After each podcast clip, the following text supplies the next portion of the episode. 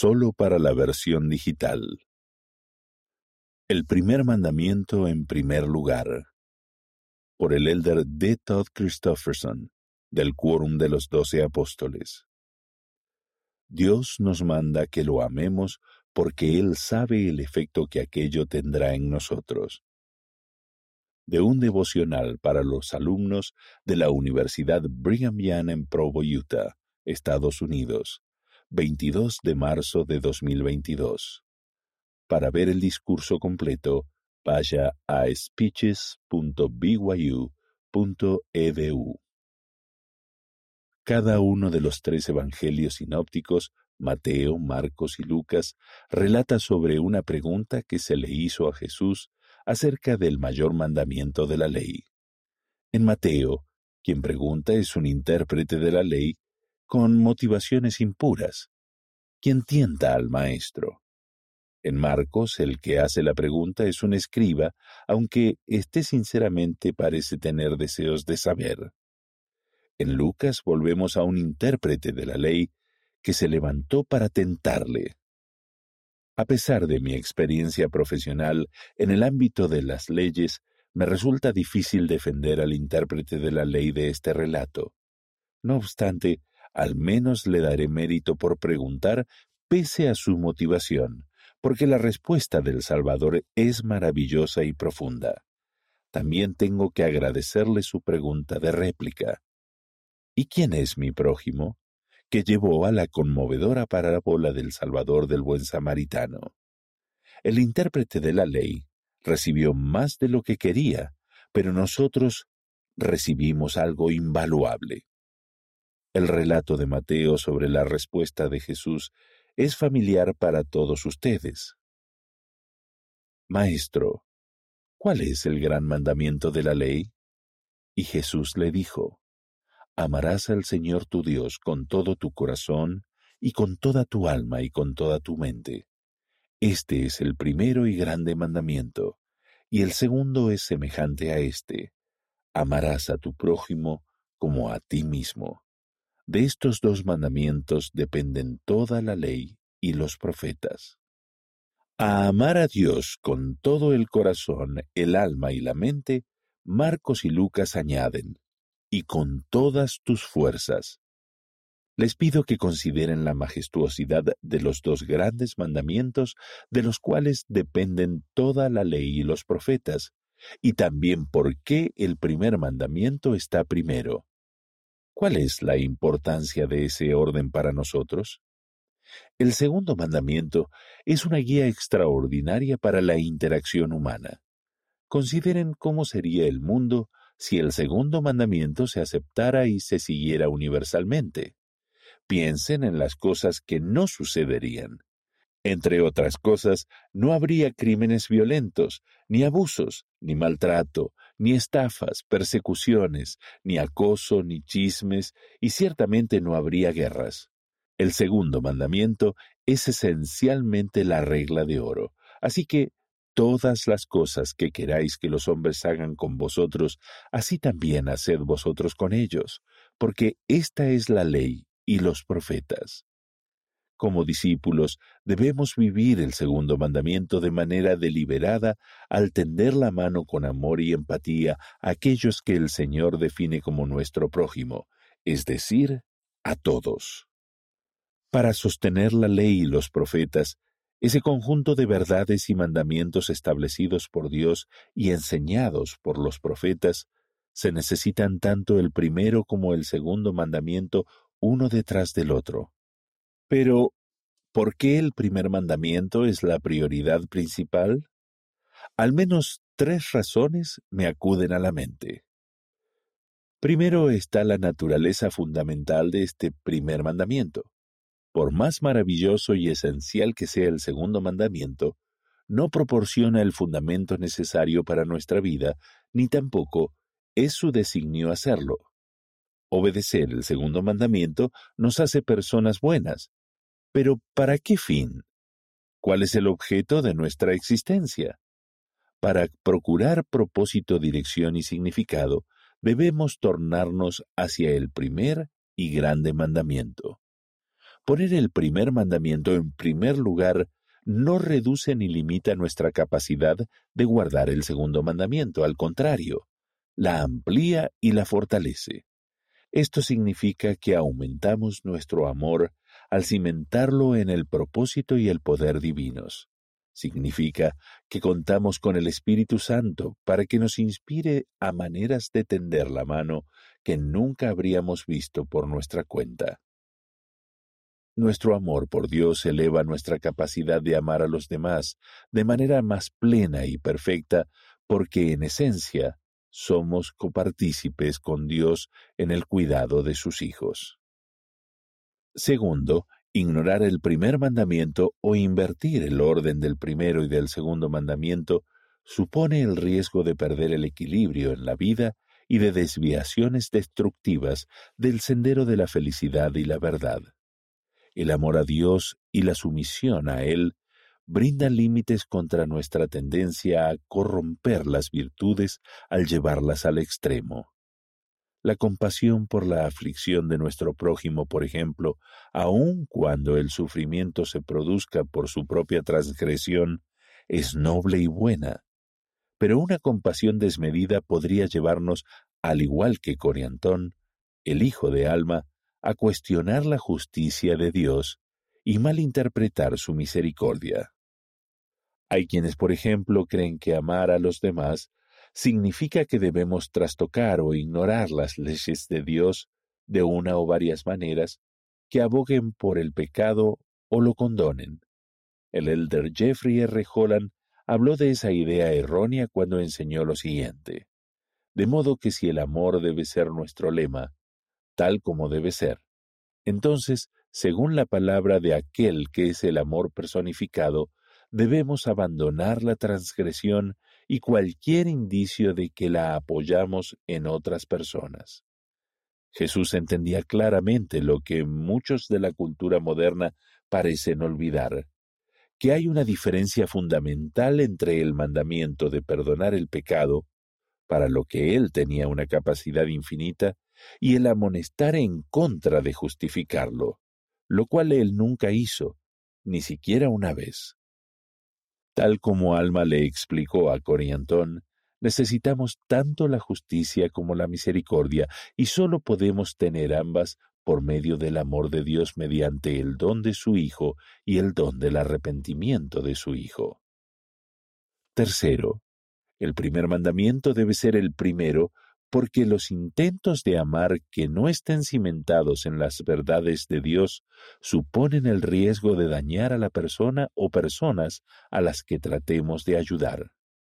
El presidente Russell M. Nelson enseñó, debido a que el Padre y el Hijo nos aman con un amor infinito y perfecto, y a causa de que saben que no podemos ver todo lo que ellos ven, nos han dado leyes que nos guiarán y protegerán existe una fuerte conexión entre el amor de Dios y sus leyes. Pues bien, esas son tres razones por las que el primer mandamiento está primero, pero probablemente deberíamos mencionar una más que en realidad basta por sí misma. El primer mandamiento está primero porque Dios lo puso primero. El primer y grande mandamiento proporciona el verdadero paradigma de la vida. El presidente Ezra Taft Benson dijo en una ocasión, Cuando ponemos a Dios en primer lugar, todos los demás aspectos de nuestra vida pasan a tener la posición que les corresponde o desaparecen de ella. Nuestro amor por el Señor dirigirá nuestros afectos, la forma en que empleemos nuestro tiempo los intereses que tengamos y el orden de prioridad que demos a las cosas. El amor de Dios por nosotros, darnos el privilegio de avanzar como Él. Dios que nos manda que lo amemos nos amó primero. Consideren por un momento lo que el amor de Dios ha significado para ustedes y para mí hasta este punto de nuestra existencia y lo que presagia. Incluso antes de nuestra existencia en espíritu, existíamos como inteligencia o inteligencias no creadas. Dios descendió en medio de las inteligencias y trazó un plan mediante el cual podríamos avanzar. En palabras del profeta José Smith, Dios hallándose en medio de espíritus o inteligencias y gloria, porque era más inteligente, consideró propio instituir leyes por medio de las cuales los demás podrían tener el privilegio de avanzar como él lo había hecho. Como saben, su plan abarcaba que nos convirtiéramos en sus hijos procreados en espíritu, lo cual fue un glorioso paso hacia adelante, nuestro primer estado. Luego estableció la senda por medio de la cual podríamos añadir lo físico a lo espiritual, el segundo estado. Esencial para obtener la plenitud del ser y la gloria que Dios mismo disfruta. Aquello requería la creación de una tierra como el entorno del estado de probación, la muerte espiritual y la física, y un Salvador para redimirnos y resucitarnos. En todo ello, Dios nos dio el albedrío para escoger y ha preparado mayores y menores consecuencias y bendiciones de acuerdo con lo que elijamos. Por lo tanto, a partir de nuestro estado inicial como inteligencias, nuestro Padre Celestial se ha centrado a sí mismo en nosotros y ha centrado su obra en nosotros, en nuestra inmortalidad y vida eterna. Él considera su obra y su gloria el así hacerlo. No creo que Él haya tenido la obligación de hacer nada de eso, así que, ¿por qué ha hecho esto por nosotros? ¿Cuál es su motivación? ¿Puede acaso ser otra cosa que no sea el amor? La clara evidencia de ello es el don de su Hijo. Porque de tal manera amó Dios al mundo, que ha dado a su Hijo unigénito, para que todo aquel que en él cree no se pierda, mas tenga vida eterna. Es demasiado pedir que a cambio nosotros centremos nuestra vida en Dios y lo amemos como Él nos ha amado, con todo el corazón, alma, mente y fuerza? ¿Cómo podemos resistir su amor por nosotros y retener nuestro propio amor hacia Él, sabiendo que nuestro amor por Dios es la clave para nuestra propia felicidad? Nuestro amor por Dios, el ejemplo del Salvador. Si amamos a Dios con toda la medida de nuestro corazón, alma, mente y fuerza, nuestro foco en la vida será cumplir sus deseos. Por supuesto, Ningún ser ha hecho eso más plena y perfectamente que nuestro ejemplo, Jesucristo, quien una vez señaló, No me ha dejado solo el Padre, porque yo hago siempre lo que a Él le agrada. Su máxima prioridad era y es glorificar al Padre. Esa máxima prioridad, esa suprema lealtad, permitió a Jesús efectuar su expiación hasta completarla beber la más amarga de las copas hasta la última gota. En ese sacrificio supremo y literalmente sobrehumano, la intensidad del sufrimiento del Salvador hizo que yo, dijo él, Dios, el mayor de todos, temblara a causa del dolor y sangrara por cada poro y padeciera, tanto en el cuerpo como en el espíritu y deseara no tener que beber la amarga copa y desmayar. Sin embargo, su amor por el Padre y su deseo de glorificarlo sobrepasó el sufrimiento incomprensible, en las propias palabras del Señor. Sin embargo, gloria sea al Padre, bebí y acabé mis preparativos para con los hijos de los hombres. Mientras Cristo colgaba en la cruz, nuestro destino, nuestra inmortalidad y nuestra vida eterna pendían de un hilo, y lo que inclinó la balanza a nuestro favor para determinar si nuestra existencia misma tendría significado fue que Jesucristo amaba al Padre con todo su corazón, alma, mente y fuerza.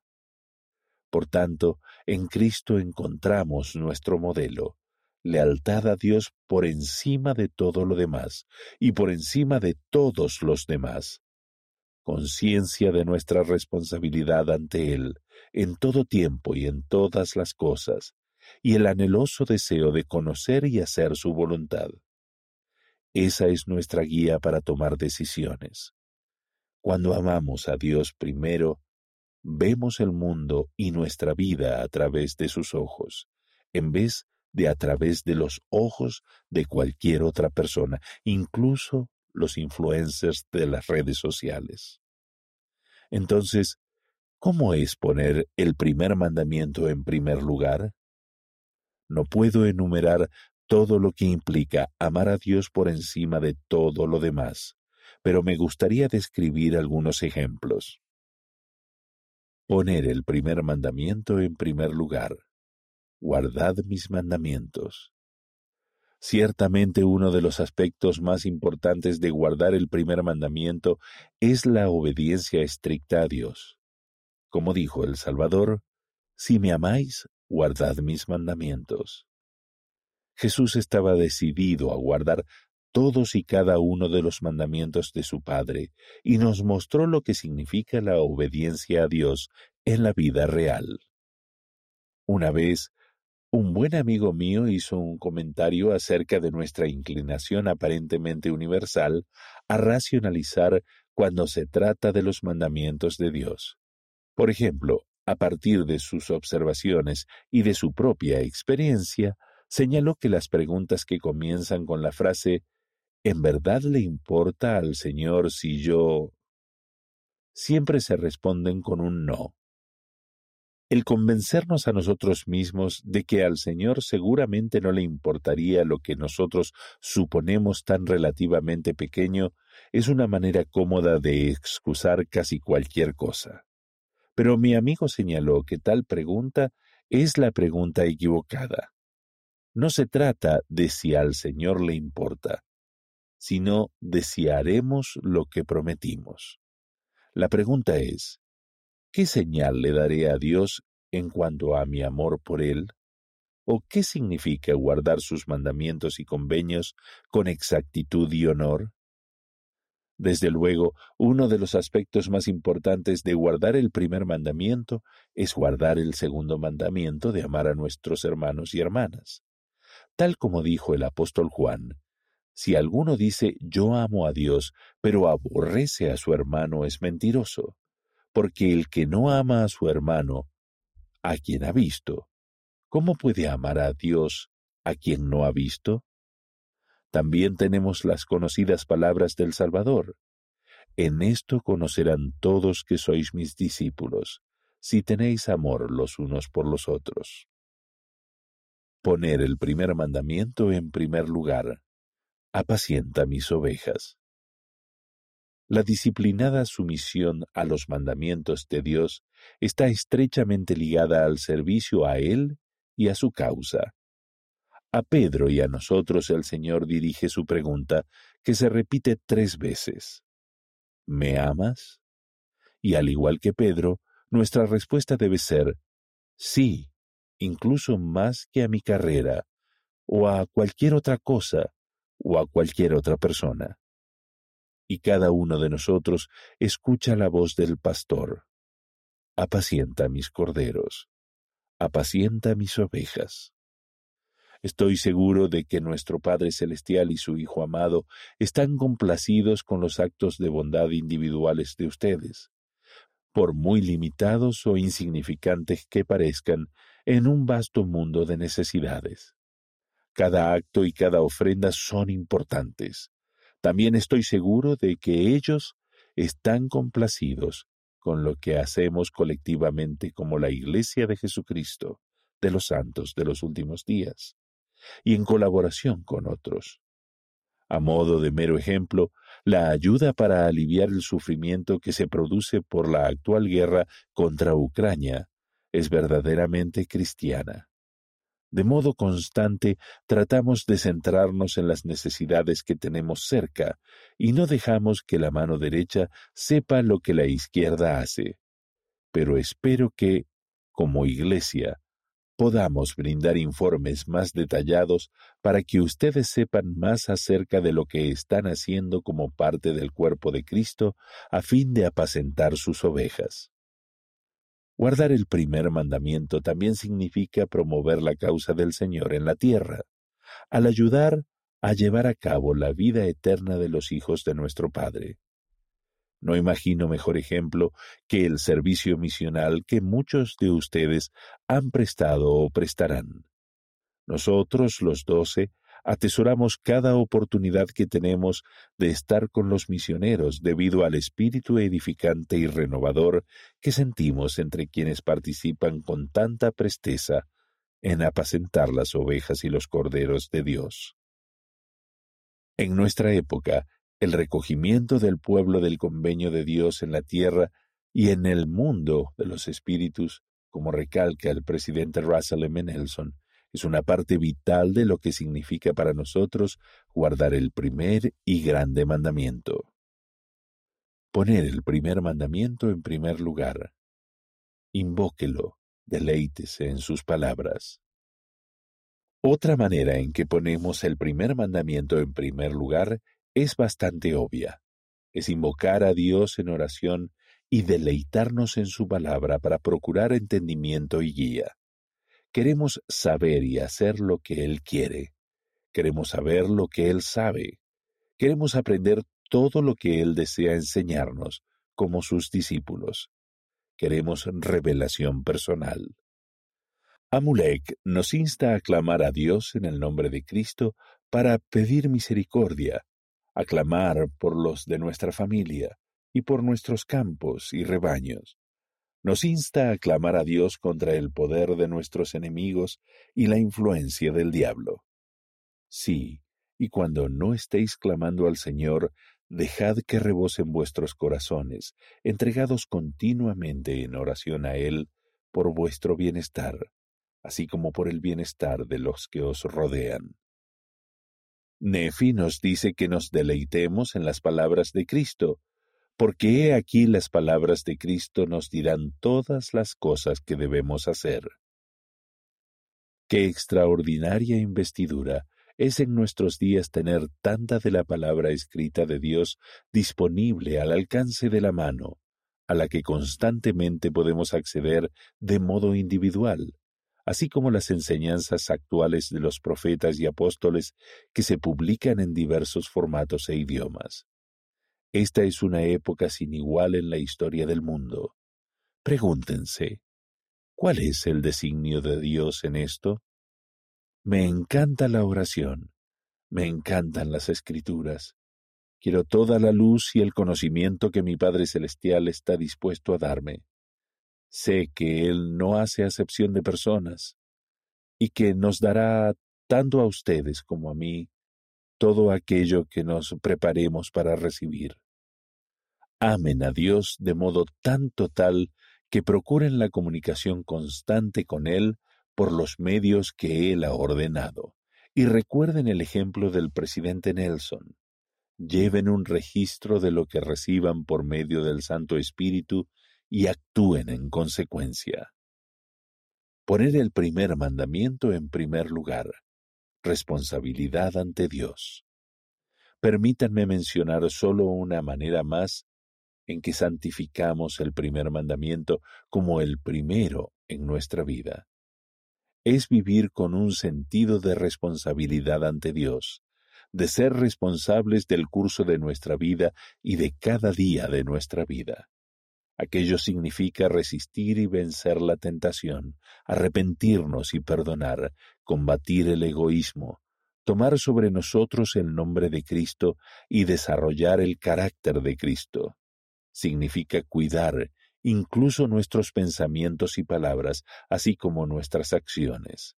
Significa someternos al influjo del Santo Espíritu y llegar a ser como un niño, sumiso, manso, humilde, paciente, lleno de amor y dispuesto a someterse a cuanto el Señor juzgue conveniente infligir sobre él, tal como un niño se somete a su padre. No es un tipo de responsabilidad pesada y abrumadora, más bien es el reconocimiento de un Padre sabio, interesado y afectuoso que conoce el camino hacia la realización y el gozo supremo es el reconocimiento de que Él nos ha dado una oportunidad que somos incapaces de crear por nosotros mismos, una oportunidad que no podemos lograr sin su ayuda. Es vivir cada día en acción de gracias por las muchas misericordias y bendiciones que Él confiere sobre nosotros. Y es en el contexto de dicha responsabilidad que sentimos que Dios está bien complacido con nosotros llegamos a comprender que Él se regocija aún con los más pequeños esfuerzos que hacemos por amarlo con todo el corazón, alma, mente y fuerza. ¿Qué mayor tranquilidad y paz podrían tener que el testimonio del Santo Espíritu a su Espíritu de que su Padre Celestial y su Redentor están complacidos con ustedes y con el curso de su vida? En definitiva, Dios nos manda que lo amemos porque Él sabe el efecto que aquello tendrá en nosotros. Nos manda que nos amemos unos a otros por la misma razón. El amor a Dios nos transforma. El amor a Dios transforma el amor que sentimos los unos por los otros. Ese amor es un requisito para que lleguemos a conocerlo a Él, el único Dios verdadero y a Jesucristo, a quien Él ha enviado es la clave para que lleguemos a ser como Él.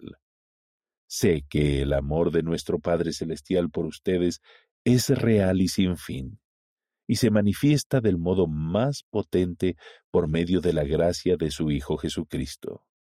Los bendigo para que el amor de Dios los rodee, conforme lo amen y se esfuercen por servirle.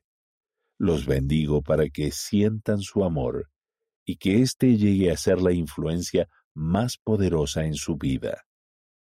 Sé y puedo asegurarles que su Padre Celestial vive, al igual que su Hijo, nuestro Señor resucitado, y al igual que su mensajero de gracia, el Santo Espíritu. Lo sé y ruego que ustedes lleguen a saberlo plenamente.